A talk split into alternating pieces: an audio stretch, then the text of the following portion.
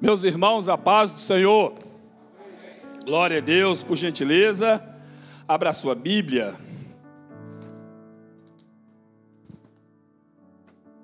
No Evangelho do nosso Senhor Jesus, segundo Marcos, nós vamos ler a partir do, do capítulo 2, a partir do versículo 1. Com alegria, nós nos apresentamos à casa do nosso Deus nesta manhã, para a celebração né, da ceia do Senhor. Que privilégio, né? Que privilégio honroso que todos nós temos de estarmos aqui para participar desse maravilhoso banquete.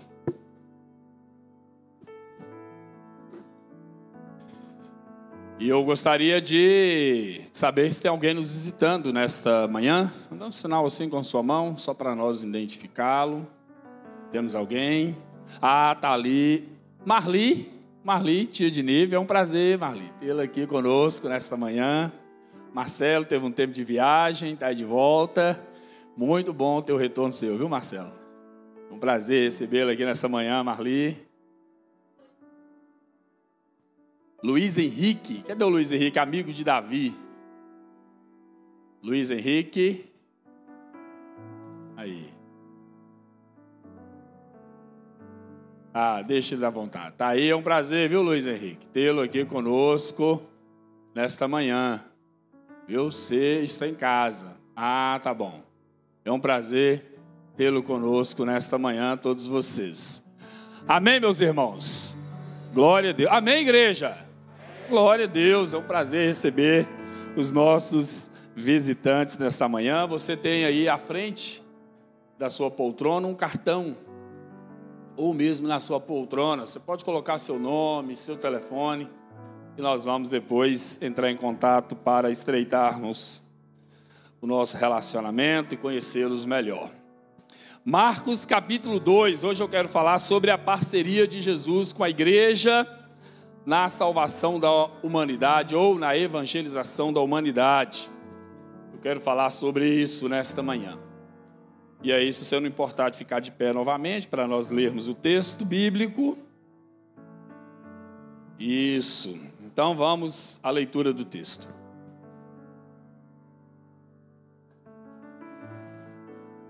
As nossas crianças, viu, se já quiserem, já podem descer. Né? Nossa equipe do infantil já está pronta para recebê-las. E o pessoal também do discipulado. Né? Você que faz o discipulado já pode acompanhar. Está ali o presbítero Leonardo. Está assim, Léo. Ali, ó. Léo vai ser o professor seus hoje. E vocês podem acompanhá-lo. Glória a Deus. Está escrito assim, Marcos capítulo 2, a partir do versículo 1. Poucos dias depois, Tendo Jesus entrado novamente em Cafarnaum, o povo ouviu falar que ele estava em casa. Então muita gente se reuniu ali, de forma que não havia lugar nem junto à porta. E ele lhes pregava a palavra. Vieram alguns homens trazendo-lhe um paralítico carregado por quatro deles. Não podendo levá-lo até Jesus por causa da multidão, removeram parte da cobertura do lugar onde Jesus estava e pela abertura do teto baixaram a maca em que ele estava, em que estava deitado o paralítico. Vendo a fé que eles tinham, Jesus disse ao paralítico: Filho, os seus pecados estão perdoados. Estavam sentados ali alguns mestres da lei, raciocinando em seu íntimo porque esse homem fala assim, está blasfemando. Quem pode perdoar pecados a não ser somente Deus? Jesus percebeu logo em seu espírito que era isso que eles estavam pensando e lhes disse: Por que vocês estão remoendo essas coisas em seu coração? Que é mais fácil dizer ao paralítico: Os seus pecados estão perdoados? Ou levante-se, pegue a sua maca e ande? Mas para que vocês saibam que o Filho do Homem tem na terra autoridade para perdoar pecados, disse ao paralítico: Eu lhe digo, levante-se, Pegue a sua maca e vá para casa. Ele se levantou, pegou a maca e saiu à vista de todos, que atônitos glorificaram a Deus, dizendo: Nunca vimos nada igual. Amém? Vamos orar ao nosso Deus. Pai, obrigado pela oportunidade de estarmos aqui nesta manhã. Nosso espírito, Pai querido, se alegra nesse dia, porque estamos, Pai querido, nesta celebração, Pai, e o nosso coração fica jubiloso, porque temos consciência que os nossos pecados foram perdoados. O nosso nome está escrito no livro da vida, e a partir daquele glorioso encontro que nós tivemos com o Senhor, nunca mais a nossa vida foi a mesma. Fomos, Pai querido, para toda a eternidade transformados. E a tua palavra dá testemunho disso. Grande Deus, nós te agradecemos por estarmos diante da tua palavra. E carecemos, meu Deus, que o Senhor fale conosco de uma forma poderosa. Eu preciso, meu Deus, da ajuda do teu espírito para que comunicar a tua palavra com clareza aos teus filhos nesta manhã. Cobre-me com tua graça, Santo Deus. Tu sabes quanto sou carente, limitados. Nos ajude neste dia, Santo Deus. Nós oramos no nome e na autoridade soberana do Senhor Jesus. E vive e reina pelos séculos dos séculos. Amém, meus irmãos? Por favor, pode tomar o seu assento. Você quer essa caneca? Quantas vezes ela foi colocada aqui hoje? Então, meus irmãos, eu falei com vocês que, baseado nesse texto, eu quero falar sobre a parceria de Jesus com nós, com a igreja, na evangelização, na salvação da humanidade. Jesus, segundo as Escrituras, ele desejou ele quis nos tornar, tornar seus parceiros no empreendimento mais importante do universo, que é a salvação de almas. Você é um parceiro de Jesus, amém? Você é um parceiro do Senhor Jesus. Ele quis fazer assim, foi do agrado dele, foi da vontade dele. E Jesus, a vontade dele é soberana. E ele nos tornou então seus parceiros na pregação do, do Evangelho. Marcos, no capítulo 3, a partir do versículo 13 até o versículo 15, ele disse que Jesus subiu a um monte e chamou a si aqueles que ele quis, os quais vieram para junto dele. Ele escolheu doze, designando os apóstolos, para que estivesse com ele, para que estivessem com ele e os enviasse a pregar e tivesse autoridade para expulsar demônios. Então nós temos autoridade para pregar a palavra, amém? E nós temos de igual modo autoridade para expulsar demônios. Jesus nos deu isso. Ele constituiu a sua igreja desta autoridade. Mateus, no capítulo 4, do versículo 18 ao versículo de número 20, Disse que Jesus, andando à beira do mar da Galileia, viu dois irmãos, Simão, chamado Pedro, e seu irmão André. Eles estavam lançando redes ao mar, pois eram pescadores. E disse Jesus: Sigam-me, e eu os farei pescadores de homens. No mesmo instante, eles deixaram as redes e o seguiram. Nesta mesma linha, nesse mesmo sentido, o evangelista João, no seu evangelho, no capítulo 15, versículo 16, ele registrou o seguinte: Vocês não me escolheram, mas eu os escolhi para irem e, dar, e darem fruto, fruto que permaneça, a fim de que o Pai lhes conceda o que pedirem em meu nome.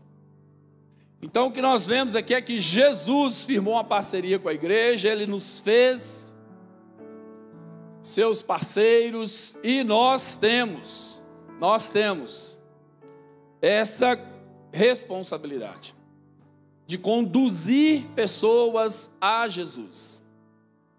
A nossa responsabilidade é de conduzir pessoas a Jesus. Parceria tem obrigações e deveres. A de Jesus, a, do Senhor, é de salvar a humanidade. É Jesus quem transforma o nosso coração. Foi Ele quem deu sua vida e derramou o seu precioso sangue para nos redimir do pecado. Isso é uma bênção que nós não temos como mensurar. É um grande privilégio que todos nós temos, de ter o coração transformado e de ser a habitação do Espírito Santo. Os apóstolos falam isso em suas cartas, os evangelistas da mesma forma.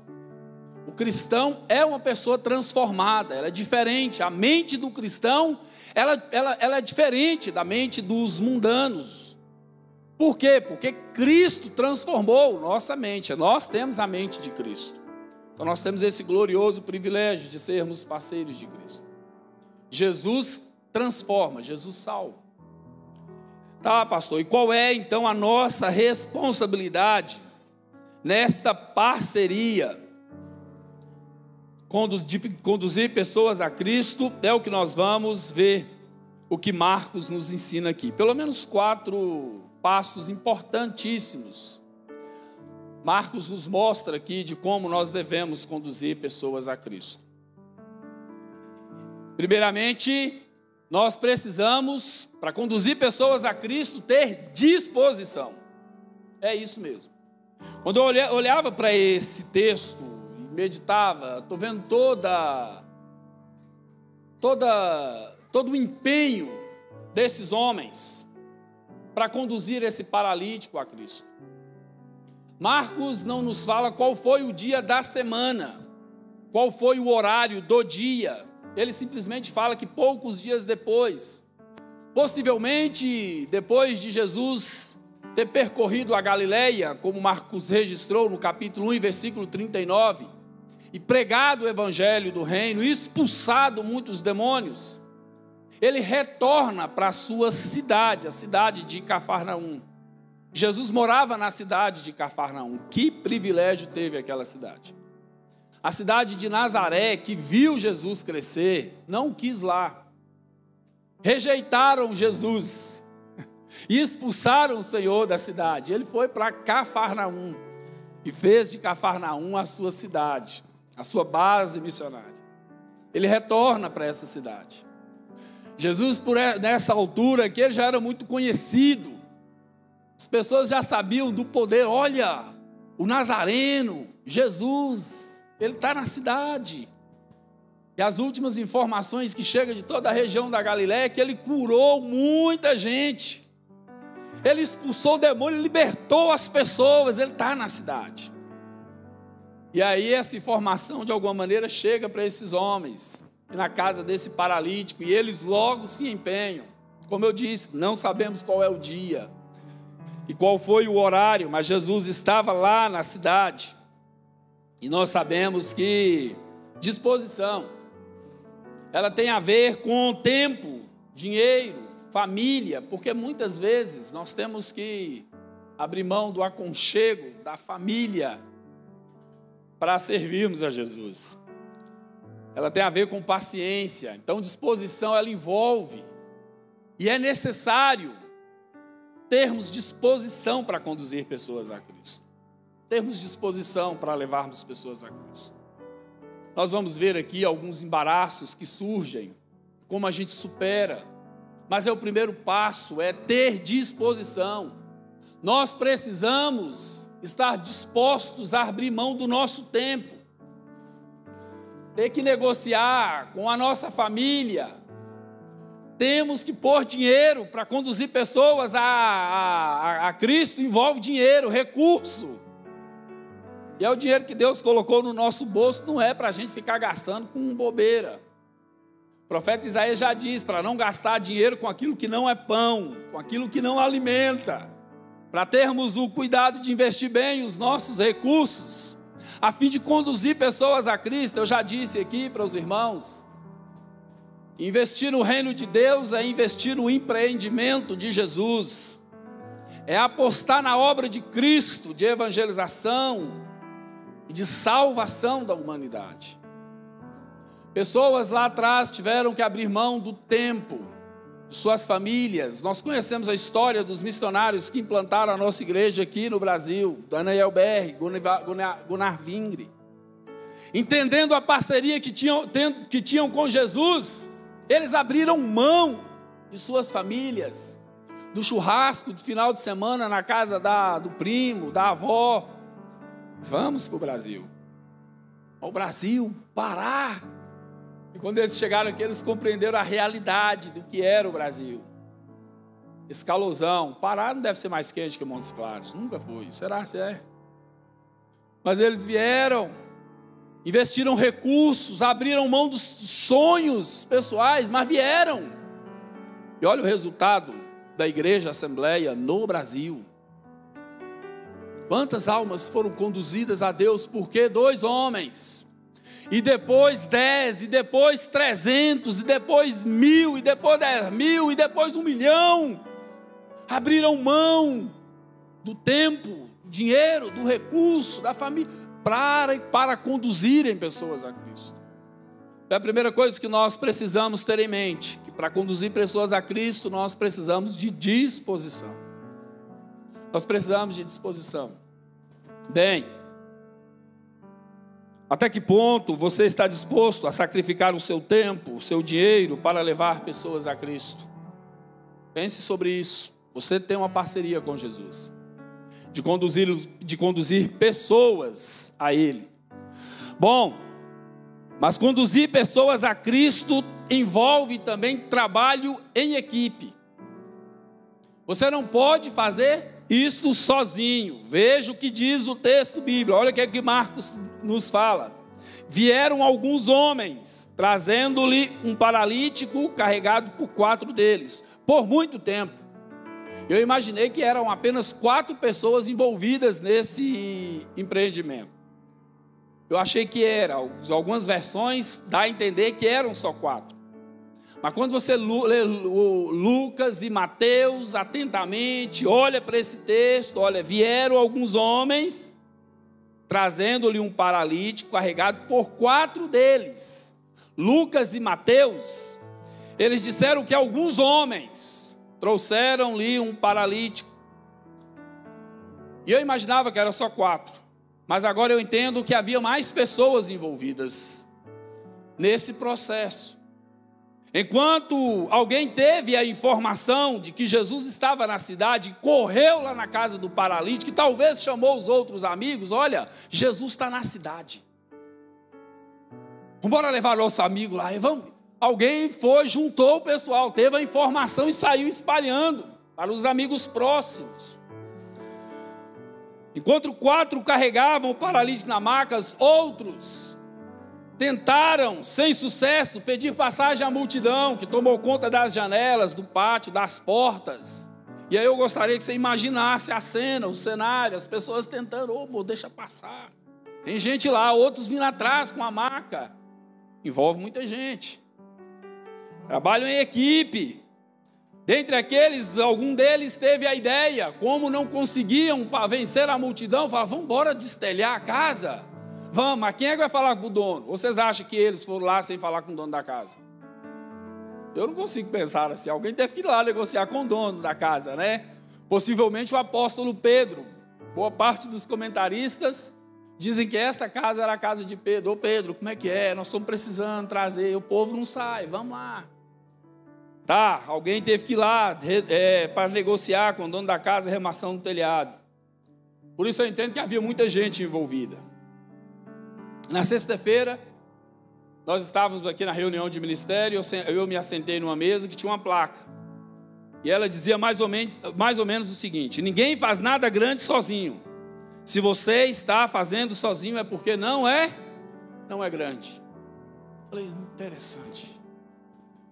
Aí eu comecei a me perguntar, mesmo, esse projeto de salvação do mundo ele não pode ser pequeno. Ele envolveu o céu. Ele teve que envolver o Filho de Deus. Deus teve que se encarnar, tornar um de nós. Ele teve que tomar uma cruz nos ombros e ir para o Calvário e derramar o sangue. O Espírito Santo é envolvido nisso, o Pai está envolvido nisso. Isso era um projeto antes da fundação do mundo. A Bíblia diz que o, o cordeiro foi sacrificado antes de o um mundo ser formado. Então tem um projeto, Deus pensou nisso, não pode ser coisa pequena. Olha que tipo de parceria, meu irmão, você está envolvido. Não é uma coisa pequena, ela envolve a eternidade. Ela envolve a eternidade, então não pode ser pequeno o projeto.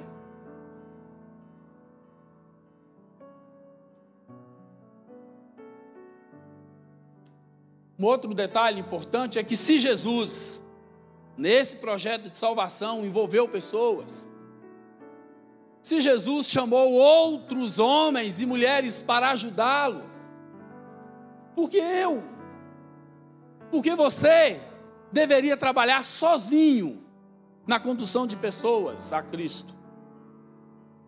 Por quê? Se o próprio Jesus, como no início mostrei para vocês, chamou pessoas, firmou parcerias para ganhar almas para Deus, por que deveríamos trabalhar só? Então, a condução de pessoas a Cristo envolve um trabalho em equipe.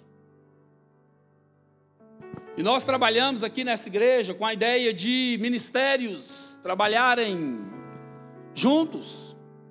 É o ministério de mulheres que apoia o ministério de homens, que apoia o ministério de jovens, que apoia o ministério de crianças, que apoia o ministério de casais, que apoia o auxílio aos, o ministério de auxílio aos pastores, que apoia a diaconia.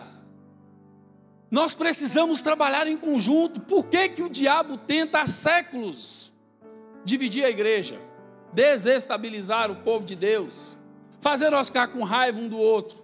Por que, que ele, ele se infiltra no meio de nós com seus instrumentos para poder criar encrenca? Porque ele sabe que sozinhos não teremos sucesso. Não adianta eu pegar esse microfone, ir lá para a praça e ficar lá gritando. Não vai dar resultado. Tem que ser igreja. Enquanto um está com o microfone, o outro está espalhando folheto, o outro está orando, o outro está. Entende, irmãos? Tem que ser todos nós. Não é o trabalho do pastor somente, não é também só da igreja. Nós temos que trabalhar em equipe. Em equipe. A irmã Clotilde está aqui, eu vou contar a história. Há uma semana, uns dez dias atrás, ela falou: Pastor, eu estou evangelizando uma pessoa, uma amiga minha de 35 anos no Rio de Janeiro. E a mulher deu certo, né? E ela negociou com Tâmara o telefone. Aí Tâmara passou para ela agora o telefone que manda mensagem, que dá usar o WhatsApp. e ela pegou esse telefone e falou: é, Isso aqui tem que servir a Deus. E ela começou a fazer contatos mandando mensagens, não é? compartilhando os cultos. E aí ela chega em Raquel.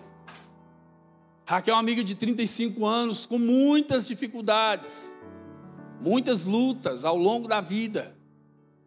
E Raquel interessou por Jesus. Ah, então vai, continua falando aí. E ela continuou evangelizando. E Raquel falou: Eu quero batizar. Então tá, vamos batizar. Na frente da minha casa tem uma igreja, manda a irmã lá. Aí Raquel foi. Chegou lá, eles destrataram Raquel. Não sei, tá vendo os infiltrados? Eles destrataram Raquel. Raquel ficou triste.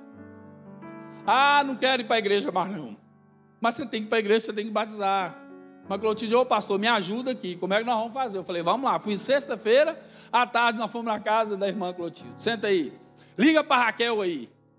Ela ligou para Raquel, eu conheci. Os irmãos precisam conhecer a figura mais de 60 anos, alegre, feliz. Ela falou: oh, pastor, parece que eu conheço o senhor há anos. Nós começamos a conversar, ela começou a dar risada e contou. Falei: estou muito feliz pela sua decisão, e conversando e tal. Conheci a filha dela, oramos, terminou, ligou o telefone. Falei: bom, e agora? A irmã falou: pois é, e agora? Ela quer batizar. Falei: então, vamos mandar ela para a igreja? Ela não vai, pastor. Falei: pois é, a senhora conhece outra pessoa aqui? A gente precisa de conhecer outras pessoas. Conheço, pastor, mas mora tudo longe. Falei, santo Deus. O que nós vamos fazer? Então nós vamos orar. Falei, ah, irmã Clotilde, espera aí, ó. Nós temos que conduzir lá Jesus. Agora nós vamos orar para que Jesus envie os seus instrumentos. Eu estou contando isso aqui para a igreja, primeiro, porque nós nos, nos unimos para salvar a irmã, para conduzir a irmã Raquel à salvação. E eu estou contando para a igreja que a igreja vai se unir, entendeu, irmã Clotilde? Todos nós aqui vamos orar para Raquel. Raquel tem três filhos, tem cinco netos. Está todo mundo com sede de Deus e eles precisam de Jesus. E como é que nós vamos conduzir a Cristo? Orando por ela. Eu garanto a você que na eternidade eu vou te apresentar Raquel. Aqui, ó, você orou por ela, Raquel está aqui.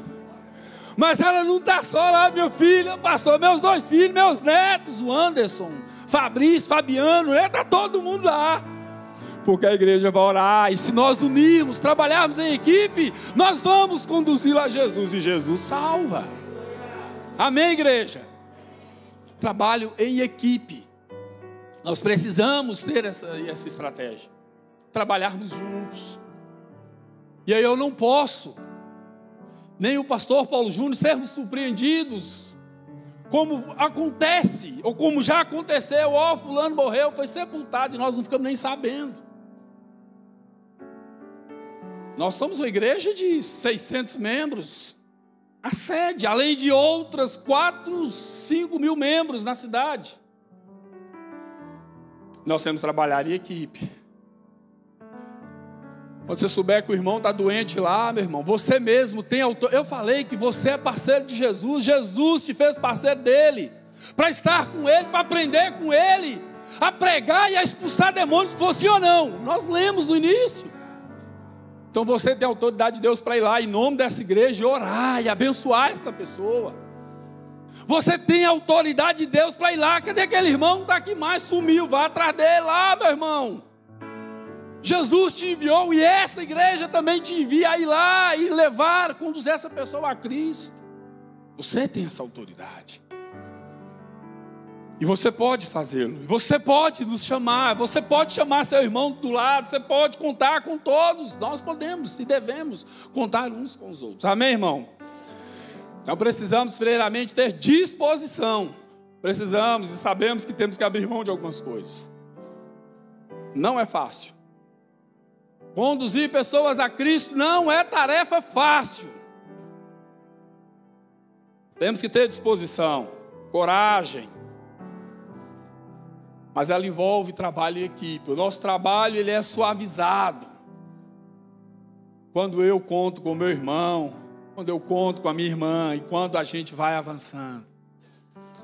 Nesse projeto grandioso e maravilhoso de conduzir pessoas a Deus. Vamos acelerar. Conduzir pessoas a Cristo. Essa parceria também envolve estratégias para vencer os obstáculos. Olha o que, que Marcos está dizendo. Não podendo levá-lo até Jesus por causa da multidão. Olha, Havia muita gente em torno de Jesus. Naquele dia, naquela casa, janela, porta, estava tomada de gente. Um monte de gente em torno de Jesus. Quem eram essas pessoas? Curiosos. Ah, é o homem que expulsa o demônio. Ah, vou lá para vê-lo. Necessitados. Ah, vou correr lá porque eu estou precisando de uma benção. O homem faz. Correr lá. Pessoas famintas e dentre essas pessoas, os mestres da lei. Olha quem estava no meio da multidão: os mestres da lei. Estes últimos eram os que mais atrapalhavam as pessoas de irem a Jesus. Depois você dá uma olhadinha na sua casa com calma, Mateus 23. E veja o que Jesus diz acerca dessas pessoas. Os mestres da lei e os fariseus estavam ali. E eles eram terríveis. Aqui nessa passagem, eles contestam a autoridade do Senhor. Por que esse homem fala assim? E eu imagino cheio de raiva no coração, que eles não gostavam de Jesus. Eles aqui não gostavam de Jesus, não. Cheio de raiva no coração, eles disseram: Está blasfemando. Quem pode perdoar pecados a não ser somente Deus? estava lá na porta, em torno de Jesus, atrapalhando os discípulos de chegarem com a maca, com o paralítico até Jesus. E hoje está cheio deles por aí. Ainda essa raça, ela multiplica. Como é que fala que vai? Ela passa de geração em geração. Eles continuam no meio da multidão. Ou eles são parte da multidão. Se você programa uma liturgia mais dinâmica, aí eles começam, olha lá, a igreja agora está virando, está mundana. Se eles vão pensar, ah, vão começar a criticar, não, agora está acabando com a igreja. Outro dia eu recebi uma irmã no gabinete. Ela, ó, pastor, estou vindo aqui porque eu vim comunicar a minha mudança de igreja. Falei, que é isso, irmã? Uma irmã de muitos anos aqui na igreja. Que é isso, irmã? Não, pastor. Nossos cultos estão muito, muito frios. Eu falei, que é isso, irmã? A senhora me ofende. Sou pastor da igreja. Ela, não, pastor. Quando eu estou falando minhas línguas estranhas, o povo fica olhando para mim assustado. Eu falei, como é que a senhora está vendo esse povo olhando para a senhora? A senhora está falando línguas estranhas? Como é que a senhora vê que o povo está olhando para a senhora, irmã? Não. Essa igreja mudou. E ela saiu mesmo da igreja. Porque na visão dela, no entendimento dela, nós precisamos ser a igreja de Gunnar Vingre e Daniel Beck quando eles chegaram. Tinha uma cultura, havia um contexto. E o Espírito Santo quis usar aqueles irmãos tremendamente naquela, daquele estilo. O Espírito Santo está hoje. Ouvi alguém dizendo, falei assim: ah, nós estamos querendo a igreja. O pastor Jeremias falou, né? Que não, sei o que, que o Espírito Santo já foi, a gente está aí querendo um modelo que o Espírito Santo falou bem assim: esse modelo aí foi para aquele tempo, agora há outro. Mas eles estão por aí. Se você procura desenvolver uma igreja mais dinâmica, pronto. Aí nós estamos virando Assembleia, nós estamos virando Batista, nós estamos virando até católicos. É verdade. Nos compararam a católicos. Falei, rapaz do céu. Quem é que anda adorando imagem aqui? E eu pensei, não falei com o cidadão pela oportunidade que eu não tive. Eu falei, a nós, católicos? Ou você que está idolatrando um tempo que já não está mais na agenda de Deus? Mas eles não querem que nós conduzamos pessoas a Jesus.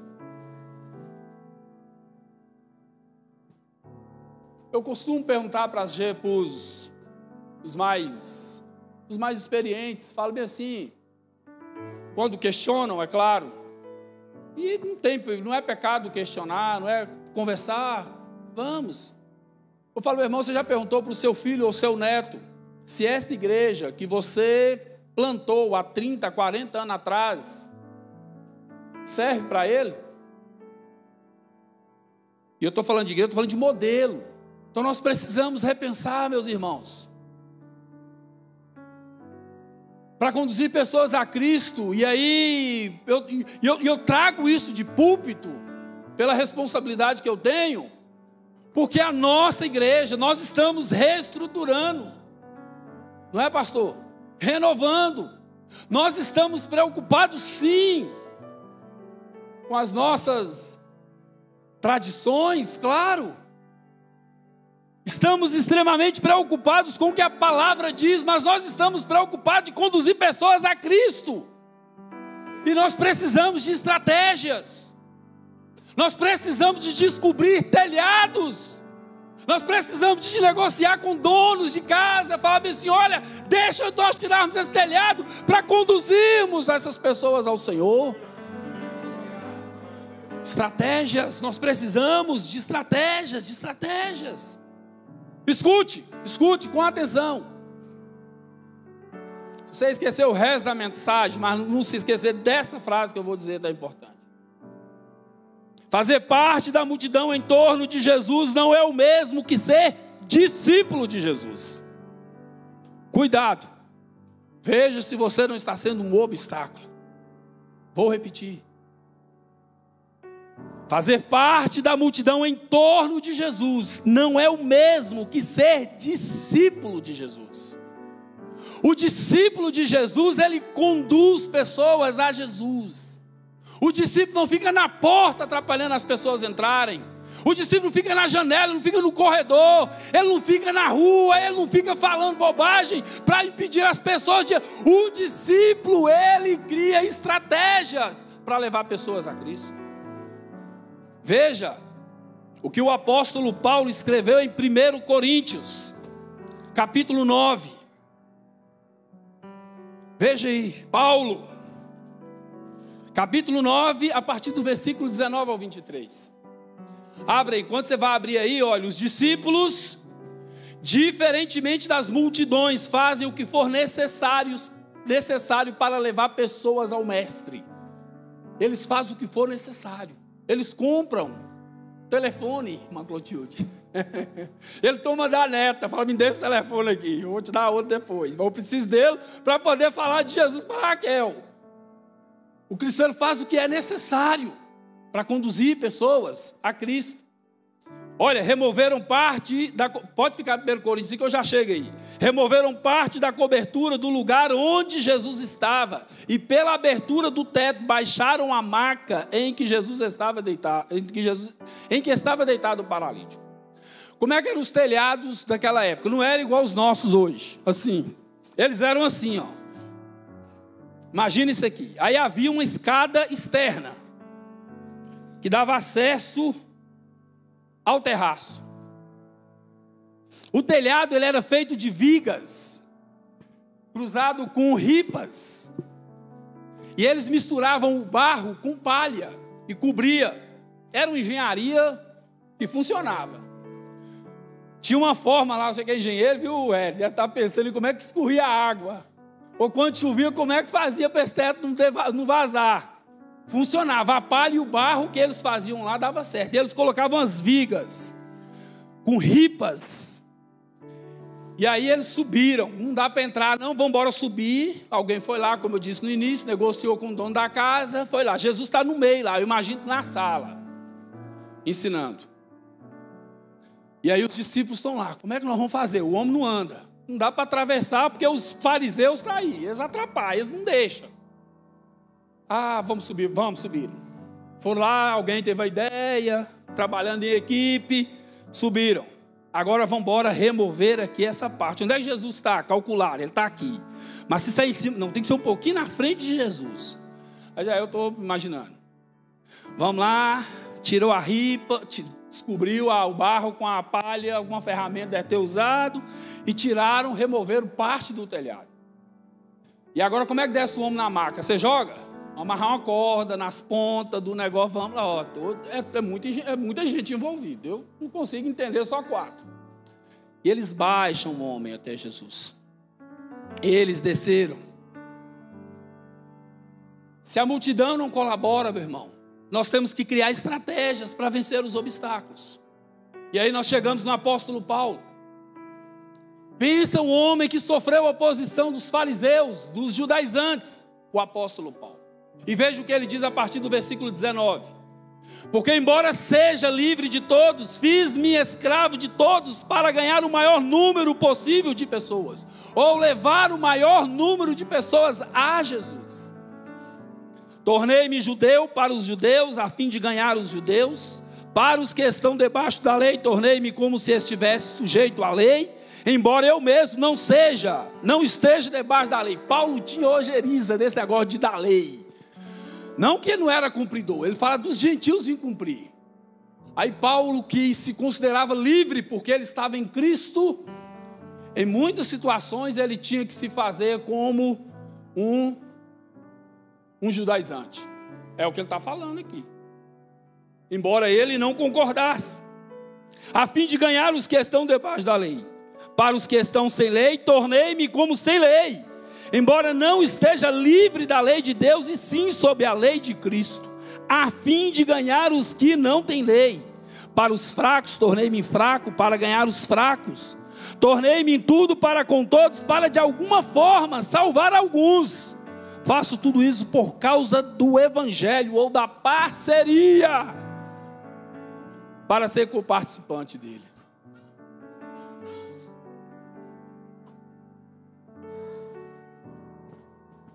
Estratégias. O apóstolo Paulo nos ensinando. Eu não fiquei preso a um sistema.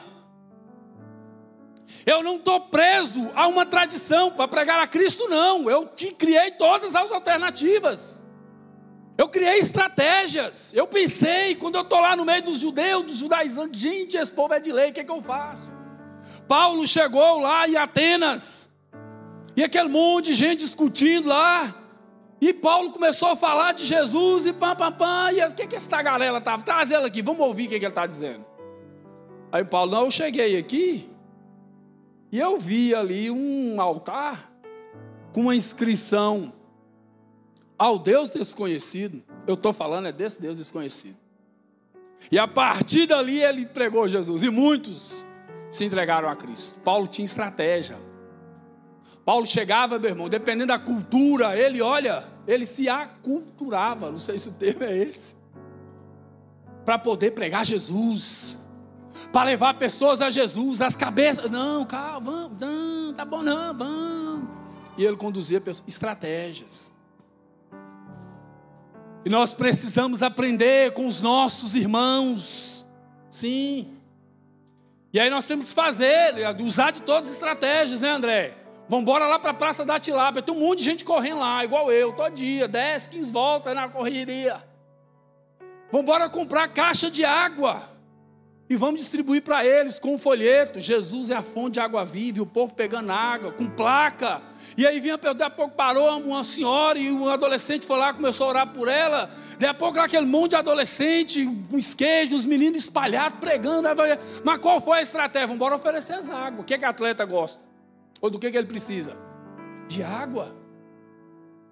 Vambora, e nós já plantamos, e meu irmão, nós já invadimos a praça da Tilápia, lá perto de casa, já falei com os adolescentes, é aqui que nós vamos reinar. E eles já foram lá e adotaram a praça, já plantaram, estão cuidando, falei, ó, a próxima vinda nossa aqui, nós vamos bater de porta em porta. Vamos bater na porta e falar assim, ó, nós somos da Assembleia de Deus, e nós somos cristãos, servos de Jesus.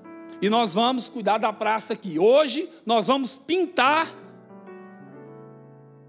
o meio-fio.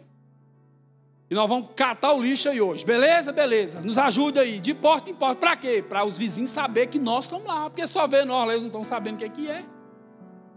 Estratégia nossa bater na porta. Já conversamos com os ministérios aqui da igreja. Vamos fazer aqui na rua aqui, ó pegar essas ruas todas aqui em torno da nossa igreja, de porta em porta, falar, bom, alugar uma caçamba, nós vamos pôr na porta da igreja. Eu estou falando isso com vocês, porque para poder conduzir pessoas a Cristo, nós precisamos de, que eu falei primeiro, disposição. E disposição envolve dinheiro. Então já estou falando com vocês, porque logo, logo, nós vamos precisar de vocês, porque nós vamos colocar aqui caçamba aqui, vamos comprar saco de lixo, vamos sair com essa turma batendo de porta em porta, tem lixo aí.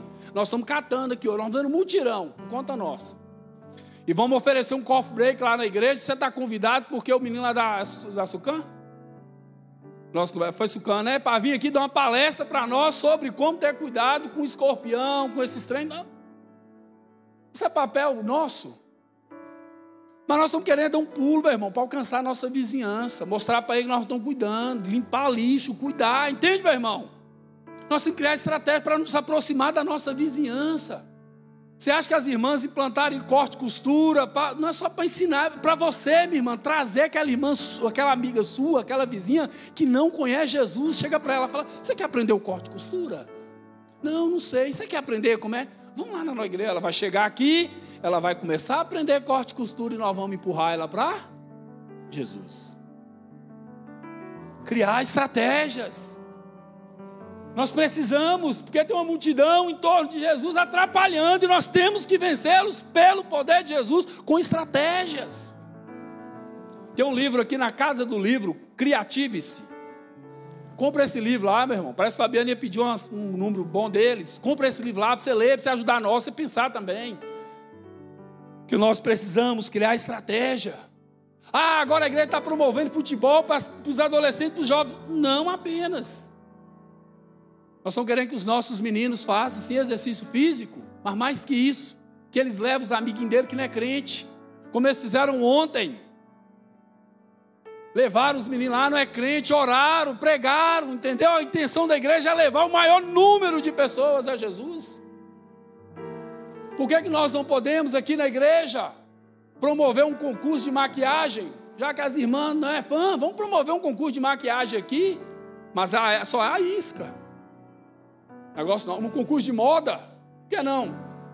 Os irmãos gostam de moda, não, é, não, é não, vamos promover, vamos trazer o povo e vamos apresentar Jesus para eles, estratégias para alcançar os corações deles. Um ensaio musical, os músicos da cidade estão aí gastando talento para louvar, encher na cara. Vamos mostrar para eles quem é Jesus, vamos promover aqui. Entende, igreja?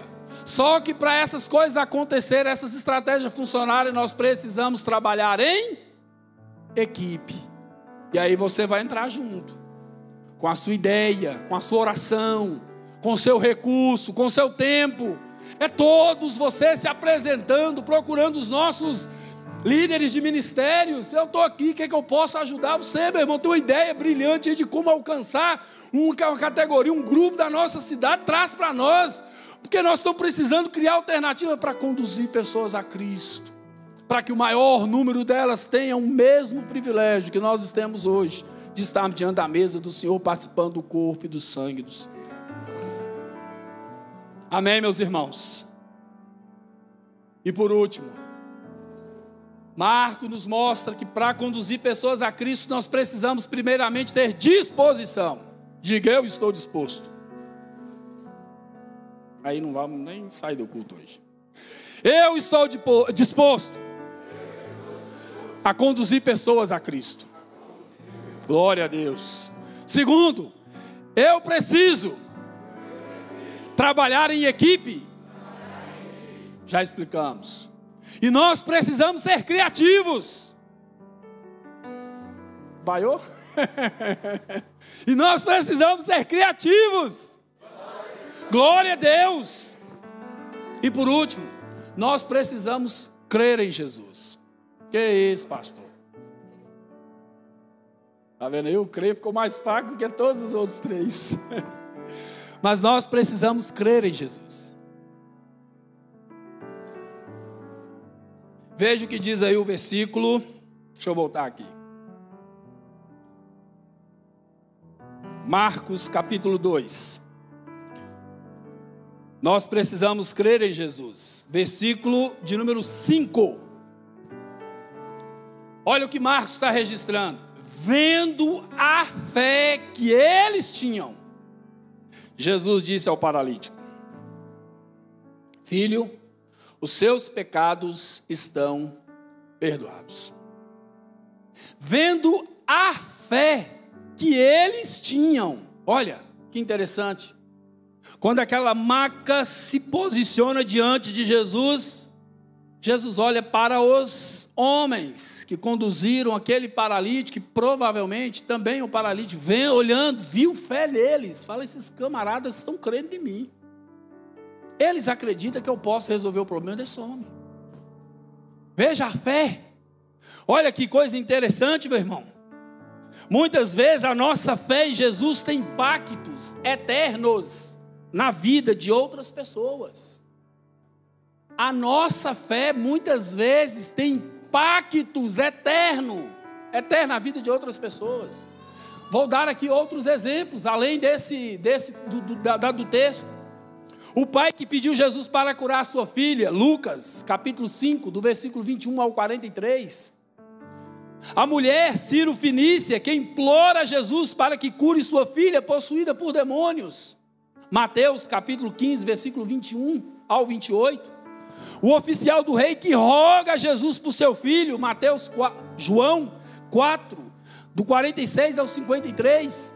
O centurião que pede por seu servo, Mateus 8, do versículo 5 ao 13. Eu poderia falar uma dezena aqui de outros textos. Eu estou mostrando que a nossa fé ela tem impactos eternos na vida de outras pessoas. Veja que a fé é, em primeiro lugar, confiança ativa em Jesus. Ou melhor, que Jesus é suficientemente poderoso para resolver as mais profundas e mais sinceras necessidades humanas.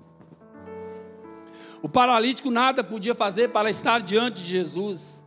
Particularmente eu não acredito que ele tenha implorado os seus amigos, ó, oh, me leva lá a Jesus.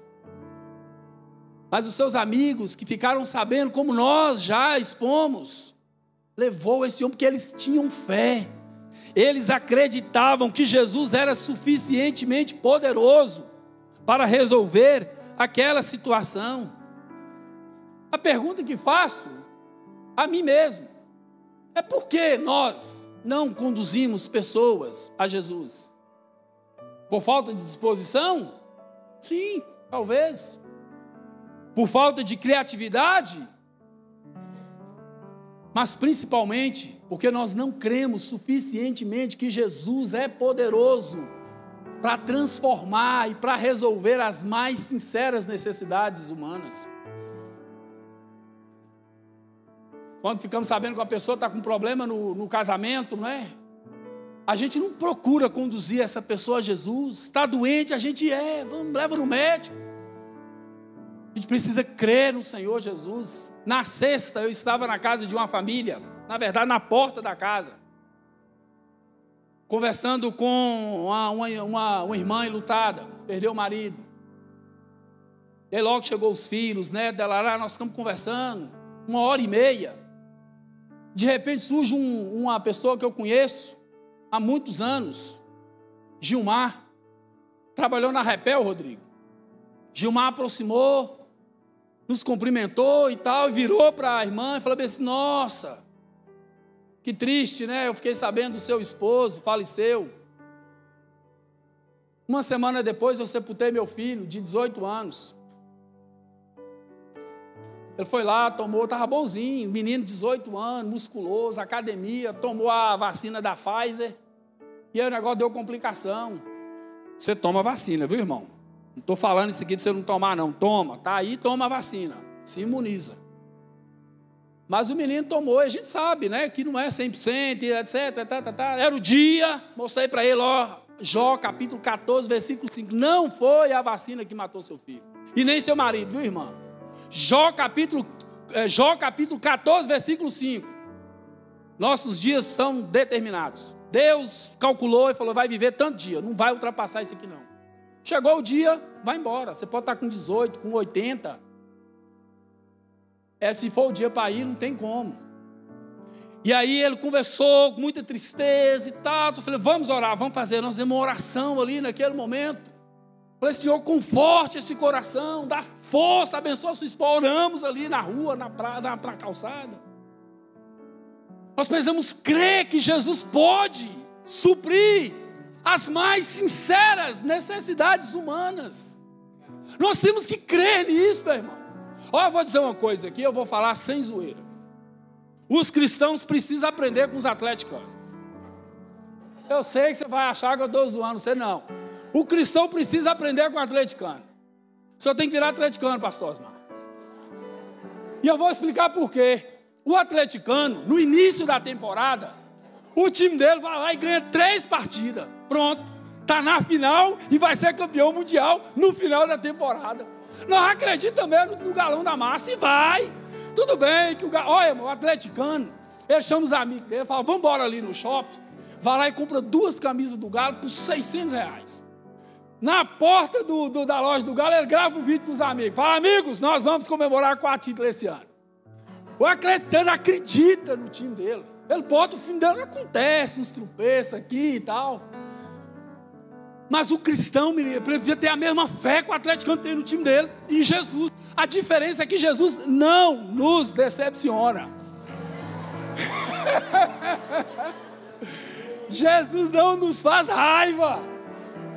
Pensa, meu irmão, quarta-feira, seis horas da manhã, eu não consegui dormir de raiva do Atlético. Mas Jesus não nos decepciona, você pode crer.